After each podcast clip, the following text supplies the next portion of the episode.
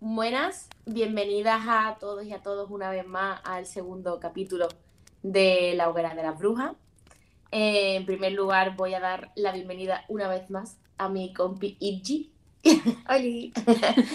Y hoy vamos a hablar de feminismo en las aulas con dos personas que para mí creo que tienen experiencia, saben hablarlo y además pues son muy amigas mías y me encanta tenerlas aquí. Eh, una es Itji, que ya la he presentado, que ella pues está más relacionado con temas de educación infantil y la verdad creo que es un tema muy interesante y muy desconocido.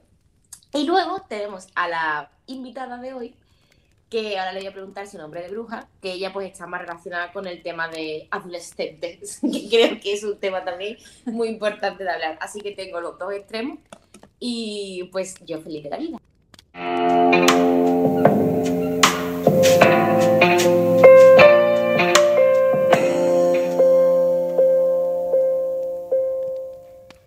Hola, bienvenida bruja.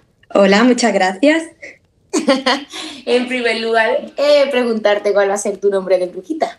Pues mira, mi, tras mucho, mucho pensamiento he elegido a Florence, ¿vale? Florence, eh, supongo que tú la conoces, es Florence Walsh, de Florence and the Machine, Sí, que es una vale. banda de música indie de Inglaterra.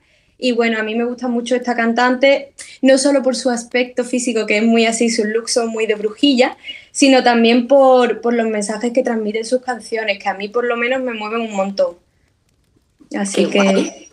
Florence, Pues vale, pues muy bien. Pues bienvenida, Flores. muchas gracias. Eh, voy a empezar con una pregunta que yo consideraba que era muy fuerte, pero mm, aquí mi amiga Igi me ha dicho que no, que era muy necesaria empezar con esa pregunta. Y es si creéis que sigue siendo y si es necesario el feminismo en las aulas. Empiezo con la nueva invitada. Hombre, pues por supuestísimo que sí, que hace falta y que es necesario. Y bueno, he de decir que yo he visto un gran avance desde que yo era estudiante hasta ahora, pero aún así considero que es muy, muy importante que sigamos educando tanto a los alumnos como al profesorado. Es decir, eh, muchas veces nosotros y nosotras mismas somos los que metemos la pata a la hora de explicar algunas cosas por la perspectiva en la que nos lo han enseñado y en la que lo vemos. Y creo que es muy importante eso, que reflexionemos y que sigamos trabajando en, en este tema, que vamos, es, es básico. Muy buena respuesta. Igi. Yo pienso igual, yo pienso que al final si queremos que la sociedad cambie, tenemos que cambiarlo en los más pequeños y poco a poco. Entonces al final la educación es algo que es esencial. Tú en la educación es donde le enseñas y le inculcas todos los valores. Entonces el feminismo no deja de ser un valor que deberíamos tener todos y todas. Fundamental. Fundamental. ¿Ustedes sentís, esto se, en- lo acabo de, a medida que había hablando, se me ha venido a la cabeza. ¿Sentís que habéis tenido eh, en las aulas, evidentemente, eh, una buena educación No. eh, alrededor del feminismo? Para nada, No, ¿no? para nada. O sea, yo creo que ese tema nunca se ha tratado en las aulas, por lo menos en mi experiencia. Yo tampoco. Pero es que yo no lo he recibido ni siquiera en la universidad. Tampoco. Es Entonces, que no es que a lo mejor tú dices, bueno, en, cuando yo estaba en infantil o en primaria era más pequeña, vale, pero es que en la universidad tampoco. ¿Os hubiese gustado que en la carrera eh, hubiesen dado una asignatura relacionada con, con el feminismo? Sí. ¿Os hubiese Sí. ayudado? ¿Os hubiese ayudado mucho más en la experiencia? Claro, porque además yo creo que ahora, por ejemplo, yo vivo cosas en el cole, ¿no? Que hay gente que dice, yo voy a, voy a trabajar el Día de la Mujer esto. Y tú dices, ¿y qué esperas que eso te aporte? No lo sé, pero es que yo de feminismo no entiendo. Entonces Claro. quiero intentarlo, pero no sé a dónde llegar. Y yo creo que al final, si tú quieres enseñar algo, es tienes que estar formado. Y es Claro. súper importante que el profesorado esté formado en, pues, en el feminismo, por ejemplo, en concreto. Claro. ¿Y tú qué piensas? ¿Perdona? ¿Qué, ¿Tú qué piensas? ¿Piensas igual? Yo sí, totalmente de acuerdo, vaya. Mm, sobre todo en el máster, que se supone que es lo que está enfocado a la enseñanza, en ningún momento, pero en ningún momento nos han hablado de feminismo, ni de cómo tratarlo, ni nada de eso. Es verdad que yo, que hice el máster en estudios ingleses, sí que es verdad que hemos estudiado autoras y cosas que, que tratan el tema, ¿no? Pero no cómo lo podemos aplicar en las aulas. Entonces a mí me falta esa parte que, bueno, también la intento trabajar por mi cuenta, pero que me habría gustado un poco de orientación en ese sentido. Claro, claro, lo entiendo. Y mm, ya para centrarnos un poco más, y como ya he dicho al principio, em, como cada una estáis destinada a una parte de la madurez de una persona, además creo que en dos momentos muy claves, que es la infancia y la adolescencia, donde creo que, corregirme si me equivoco, donde más se forja personalidades, amistades y todo ese tipo de cosas, le pregunto a Ichi primero, eh, ¿cómo has vivido tú el feminismo en la, educación infantil? ¿Cómo crees que habría que tratarlo? Y si crees que se trata bien. Yo creo que se, se, está empezando a tratar bien, pero claro, depende también de... Es que al ser un tema que no deja de ser según la opinión del, maestro o de la maestra en este caso, es un tema que es complejo, porque yo no es algo que venga en la ley escrito que yo tengo que trabajar, en este caso en infantil se llama la coeducación. Claro, sí. Pero no, está, no deja de, de, ser algo que tú digas, lo tienen que trabajar, hay gente que lo trabaja, hay gente que no.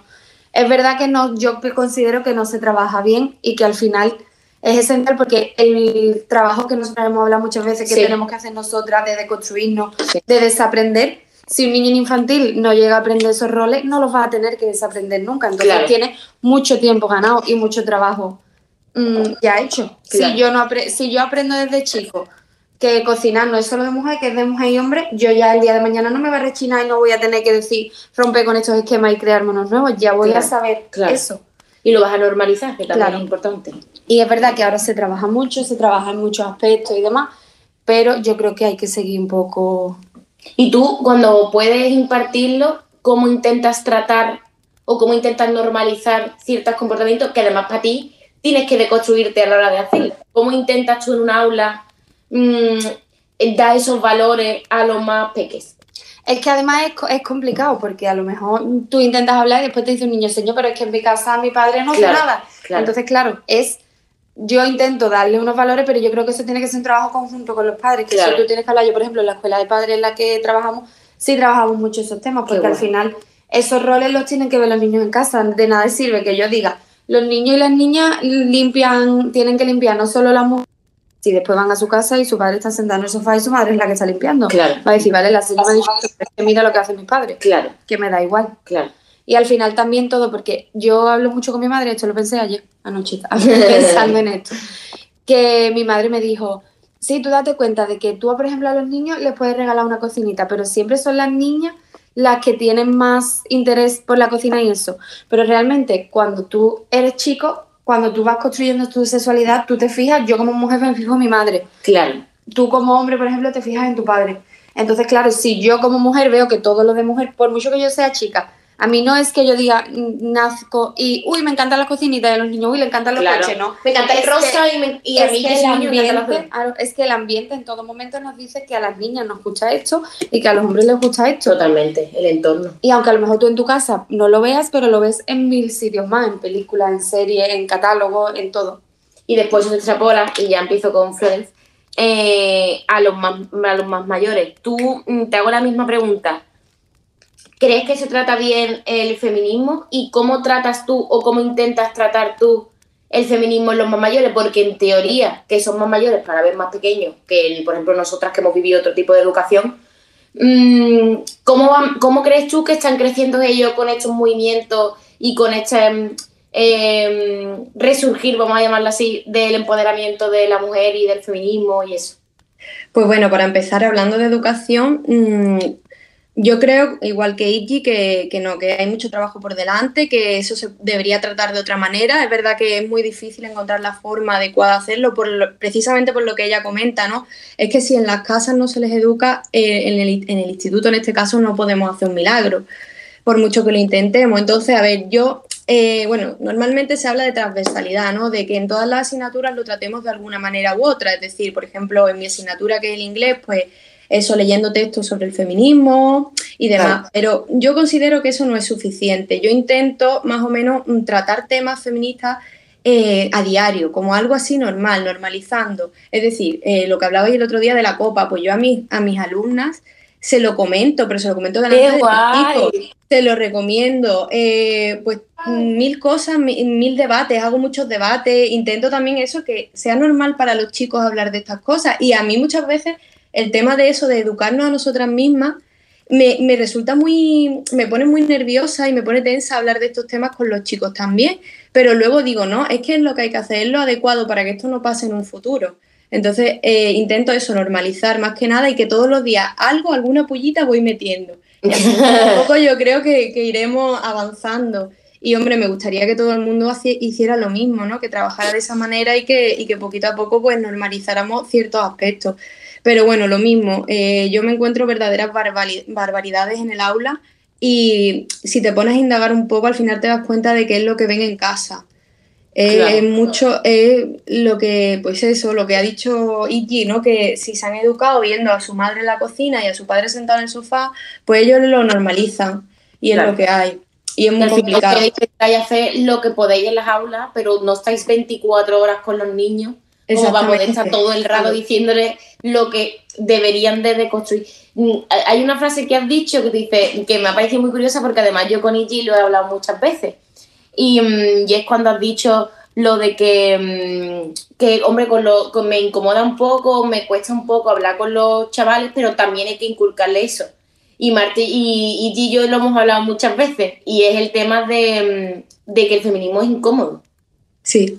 Entonces, es porque hay que deconstruir totalmente una sociedad con unos pilares eh, machistas y con un sistema totalmente patriarcal. Entonces, el feminismo es incómodo porque no es lo que está normalizado. Entonces, creo que eso que tú has dicho es súper importante. Claro, es que además yo creo que llega a ser para los hombres porque no sé si habéis escuchado hablar del movimiento Nuevas Masculinidades. No. Pues ahí, yo sé porque en Cádiz ahora están haciendo cursos para hombres de nuevas masculinidades, que es como el patriarcado ha afectado también a los hombres. Hostia, en el sentido de que yo como hombre no puedo llorar, claro. yo como hombre no puedo ser sensible, yo como hombre. Y al final es eso, que para, hombre, para ti como hombre también tiene que ser incómodo el saber que si tú has piropeado a una mujer por la calle, está mal. Está mal. Y que a lo mejor tú no lo has hecho pensando eso, pero ha llegado. Claro a incomodar y que ahora tienes que hacer eso. Bueno, a lo mejor un piropo por la calle. No, sí, al final te tienes que deconstruir tú para darte cuenta que ciertos, ciertas cosas que estás haciendo no, no son por culpa del sistema patriarcal y del machismo que has O un paternalismo excesivo. exactamente. El ten cuidado, el no hagas esto, el no sé qué. Lo que me pasó, por ejemplo, a mí el otro día que te comentan, tuve un problema en un supermercado y un hombre, pues como que saltó a defenderme. Y yo después hablándolo con unas amigas se lo dije, digo, a salta a defenderme porque yo soy una mujer. Claro. Si le llega a pasar a mi pareja, no salta a defenderlo seguro, porque él como hombre se puede defender, yo como mujer no. Claro. Y eso al final... Él mm, tiene que, tiene que Claro, tú como hombre también tienes que aprender a deconstruirte y a saber que, bueno...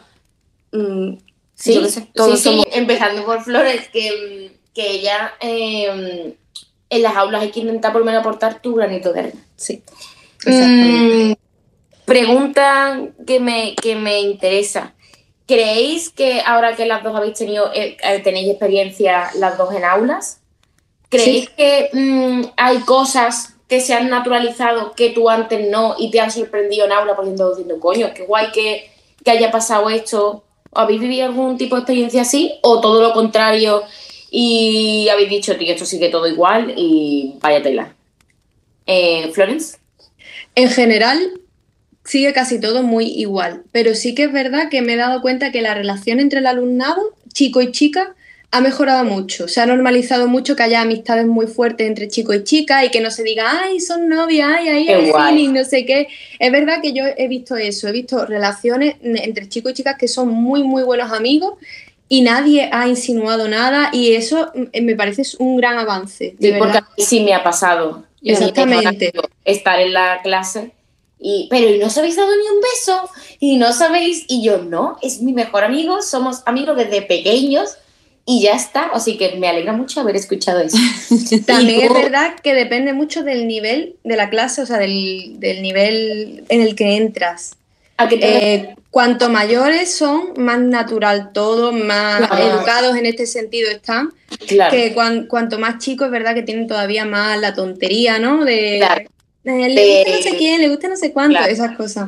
Claro, que al final es mm, lógico. Y hablando de eso, entonces, ¿has vivido el tema típico de experiencias que has visto pareja o amigos em, de relaciones tóxicas?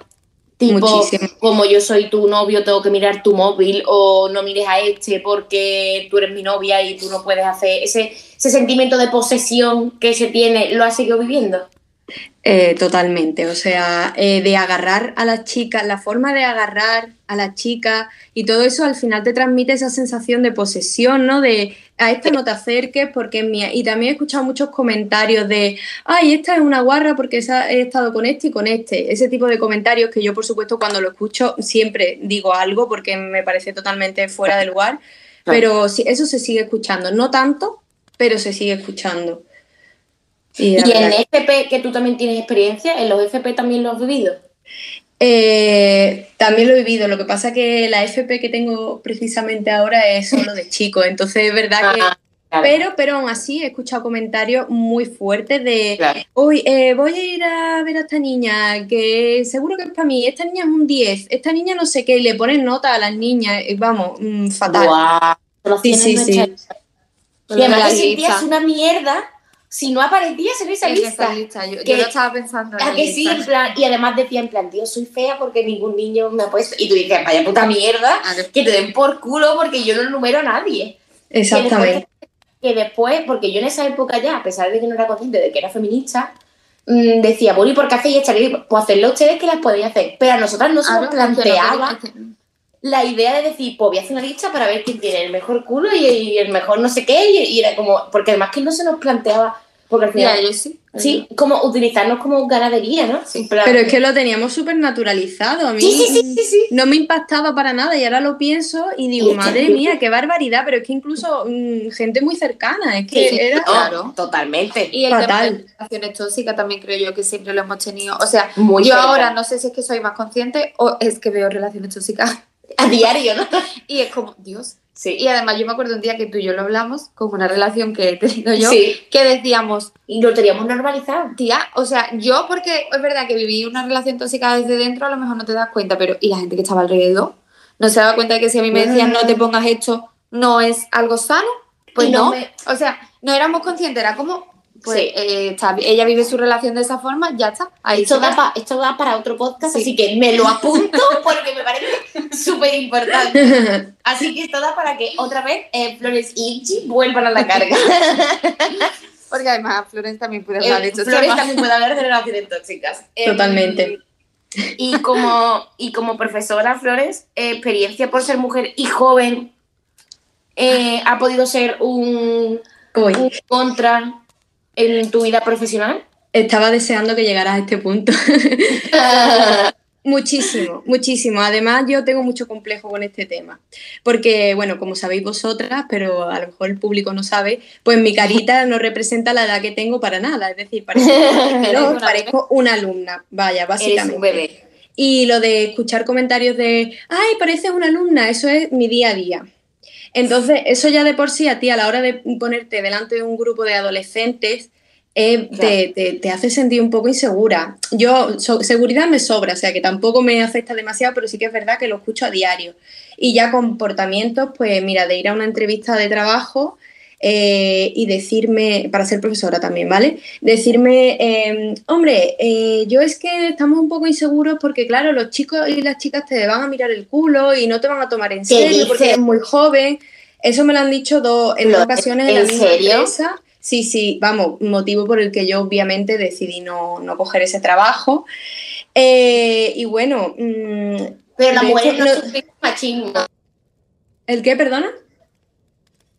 Mujeres no y bueno, no sé si no sé si hemos llegado al punto de hablar del patriarcado por parte de compañeros, pero sí, sí, te, lo, pregunto, si el tema de la experiencia como mujer siendo joven y profesora es tanto a nivel eh, ponerte delante de un aula como, a nivel, de, compañero. y al final o de pareces una alumna muy paternalista, que lo hemos hablado todo el rato, pero es que eso es inconsciente y es es que es terrible porque a un compañero le dicen, ay, pareces un alumno. Porque yo no conozco a nadie y yo he tenido profesores jóvenes, sobre todo en educación física, y él nunca, yo nunca le escuché a él decir, decirle a él, pareces un alumno. Sin embargo, tuvo una, una profe de biología que sí parecía muy jovencita y sí recuerdo decirle, ay, pues pareces una maestra, porque no, y que no sé cuánto. Entonces, cuando me refiero a lo de experiencia de mujer siendo profesora, tanto a nivel eh, con los niños como a nivel con, con los compis. Sí, pues bueno, en esta misma empresa eh, yo estaba sopesando entre dos trabajos y yo, que soy muy abierta, se lo comenté a la persona que me estaba entrevistando y me dijo, hombre, yo si fuera tu padre, yo ya no. mis 20 años, ¿vale? Yo ya, yo si fuera tu padre te recomendaría obviamente que cogieras este trabajo porque, y claro, mi respuesta fue, eh, mira, perdona, es que mi padre no tiene nada que ver con esto. Yo a mis padres los admiro, sigo su ejemplo, por supuesto, y, y, le pediría consejo, pero es que aquí no tiene nada que decir, o sea, soy yo. ¿Sabes? Me quedé alucinando. Y bueno, pues en, las aulas, obviamente, eh, lo de los compañeros, ¿no? Pues ellos a lo mejor es un poco inconsciente, pero siempre, o sea, siempre que estoy regañando, siempre vienen a ver qué pasa y a ver cómo pueden ayudar. Y yo me siento que me quitan la autoridad. Esa autoridad que yo tengo como profesora en mi aula, en mi asignatura, cuando viene otro profesor a regañar, a mí me está quitando toda esa autoridad. Totalmente. Y, lo hacen eso, ay, lo que tú necesites, nosotros te ayudamos, ¿eh? Siempre, tú siempre. No, no me quites ese. Está, muy aliado, aparte del, mujer, y esto ya es algo genérico del sistema en general, mm, de que joven, poca experiencia, o joven, poco, eh, poca habilidad de resolutiva. Sí, sí, sí. Ya independientemente de mujer o hombre, creo que eso está súper arraigado de que como eres joven no tienes ni puñetería de nada. ¿eh? Exactamente. Y es terrible. Pero siempre final, para ayudarnos. Exacto. no, tenemos que preocuparnos. el hombre salvará el mundo siempre. Al final también eso afecta un poco a nuestra autoestima. Sí, sí, totalmente. Profesionalmente, vamos, y, y, personal. Quiero hacer dos preguntas que creo que van muy ligadas y creo que más o menos es la misma pregunta, pero bueno. Eh, una, eh, y esta es de preguntas así fuertes eh, de las últimas ya. uno, ¿creéis que el sistema educativo está bien adaptado a las aulas? Y dos, si creéis que ese sistema educativo habría que cambiarlo. ¿Y Yo creo que habría que cambiarlo. O sea, pero. Sabía la respuesta, ¿no? Pero, pero quería, ojalá, desarrollo, desarrollo. Pero eso todo, porque al final, si yo como maestra no estoy educada, ya no solo en el feminismo, pero bueno, no en general, en, general, sí. no estoy educada en eso, ni sé cómo tratarlo, cómo lo voy a llevar a cabo en un aula. Es, muy complicado. Claro, y después es como que se deja muy abierto. Educación, por ejemplo, en educación infantil es educación en valores.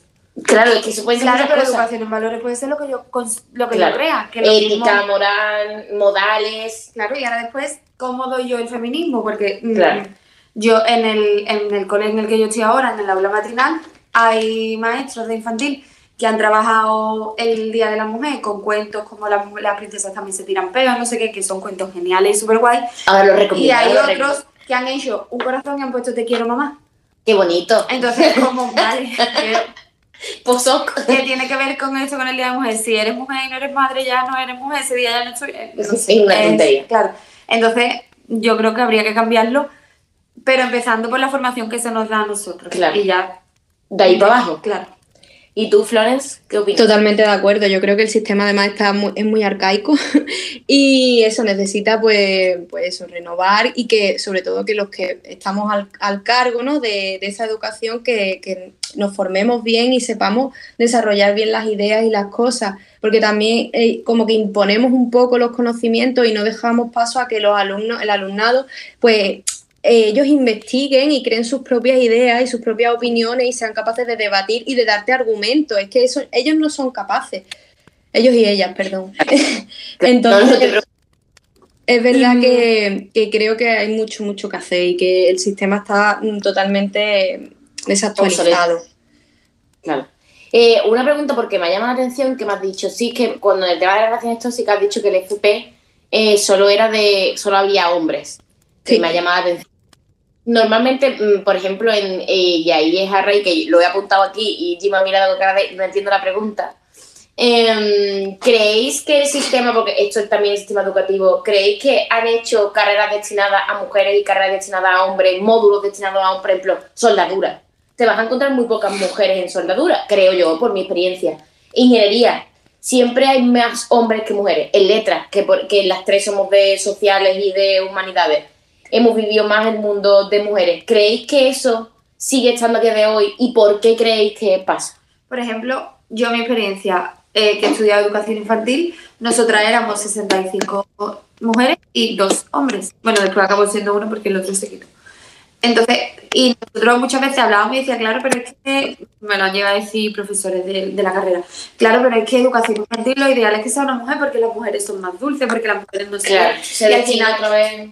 Claro, es como yo como mujer eh, siempre he estado al cuidado de los niños, claro. los niños en infantil siguen siendo bebés. Claro. Entonces, ¿qué mejor que una mujer para estar con ellos? Claro, el cuidado otra vez responsabilidad de las mujeres. Responsabilidad de la mujer. Y yo creo que al final los hombres como maestros son súper importantes, súper esenciales y que además, mm, yo siempre lo he hablado, si yo fuera a dar cursos de feminismo a aulas, por ejemplo, de bachillerato lo que fuese, yo considero muy importante ir yo y un hombre que sea feminista, que sea, que sea aliado, porque al final a lo mejor yo a un niño no soy capaz de llegarle tanto porque dice, uy, esta es una exagerada, esta no sé qué, si te lo cuenta otro hombre, un hombre y yo también lo estoy viviendo, te puede mm, reconfortarte, llegar más. Claro. ¿Y tú, Flores, qué opinas? Pues yo, vamos, completamente de acuerdo. Eh, de hecho, eso, cuando llegué al instituto, lo primero que me dijeron es, ¿tiene una FP de informática? Bueno, esos son todos hombres, ¿eh? No sé qué, como ya dan por hecho que eso es de hombre y cuando hice el TAFAT, ¿no? Eh, era profesora en TAFAT, en lo de animación sociodeportiva, lo mismo, todos chicos, había dos chicas solo. Entonces, es verdad, es que eso se ve, se ve a diario y, no lo entiendo, es que no, no tiene mucho sentido, la verdad. Y como que nos han destinado a no pensar, cuidar responsabilízate de todo. Eh, con temas, por ejemplo, en temas de educación, quédate en educación infantil, que todavía son muy pequeños, y cuando sean más mayores, temas, carreras como OFP como informática, soldadura, que son cosas más manuales, más manuales y más técnicas, eso ya para los hombres, que ya Exactamente. Es terrible. Bueno, pues para ir acabando, que ya vamos a ir acabando la hoguera, que por cierto me está encantando, eh, gustaría que las dos eh, me recomendasen, si podéis, eh, autoras de libros o de películas, de lo que sea, si está relacionada con el tema, pues genial, y si no, pues no pasa nada. Y alguna creadora de contenido. Y no hace falta que me digas, porque sé que me dijiste, pero yo recomendé, tengo que recomendar también, si quieres, sí, y si no, pues no pasa nada. Flores, empezamos contigo, brujita invitada. A mí me vas a perdonar por romper un poco los esquemas, pero me gustaría más bien hablar de dos series porque yo soy muy de series, ya lo sabes. Una de ellas yo sé que la conoces y te encanta, que es El cuento de la criada, que por cierto ha sacado su tercera temporada. ¿Tercera o cuarta? Espera, que me he descolocado. Bueno, la nueva. La cuarta. La cuarta. Sí. Exactamente. Y bueno, es muy, yo creo que es muy necesaria, ¿no? Para ver ese extremo, ¿no? Y, y mentalizarnos un poco sobre la situación. Y luego, por otro lado, está Big Little Lies, que es un ejemplo de oh. sororidad completo, entonces también... Ah, vale, no la he visto. Pues, es una serie más lenta, en la que sale Nicole Kidman. Es genial esa serie. Sí, es muy, muy, muy guay. Y, bueno, yo como filóloga, y porque el otro día estuve precisamente estudiando a esta autora, pues me gusta mucho Virginia Woolf. De hecho, estaba entre ella y Florence para elegir mi nombre de bruja. Sí, me encanta. y bueno, mm, no sé, iba a hablar de Baby, pero ya hablo y el otro día, así que no, sé, quiero, no, quiero ser Qué guay. Y bueno, me gusta mucho también Emma Watson, todo se ha dicho. Yo, verdad, qué guay, es genial. Pues muchas gracias, Flores. Y, y yo sé que tú tienes aquí apuntadas cositas. Yo hay un montón de, por ejemplo, yo en la educación para infantil hay muchísimos cuentos, muchísimos que están hablando de feminismo, que están cambiando los cuentos tradicionales, caperucita, todos esos, esos cuentos. Pero a mí personalmente me encanta uno que se llama Cuando las niñas vuelan alto, que tiene una segunda parte que no recuerdo el nombre. se llama, la autora es Raquel Díaz Reguera y, habla de cuando las niñas son capaces de quitarse todas esas piedras que siempre nos han ido metiendo desde pequeñas. Y es genial. ¡Qué guay! Y ya lo recomendé el otro día, pero como va a empezar dentro de poco, yo parezco Relaciones Públicas, pero el 17 de mayo hay un congreso feminista, de pedagogía feminista, en Feminaria, en la página de Instagram, que habla de eso, de cómo llevar el feminismo a las aulas, aparte de otros muchos temas, y creo que es muy interesante. Y muy necesario. Y además es gratuito, o sea que yo me he apuntado ya, pero si no, me apuntaría. Pues muchas gracias, pues me encanta hablar con vosotras. A Iggy la despido de momento. Para siempre. No, hombre, inútil. y a Flores, pues espero verla en el siguiente, que me hará muchísima ilusión que. Por supuesto. Y nada, vamos a ir apagando la hoguera, así que mm, cerramos este segundo capítulo y muchas gracias y nada, nos vemos el miércoles eh, siguiente a las 8. hasta luego. Muchas gracias, hasta luego. Thank you.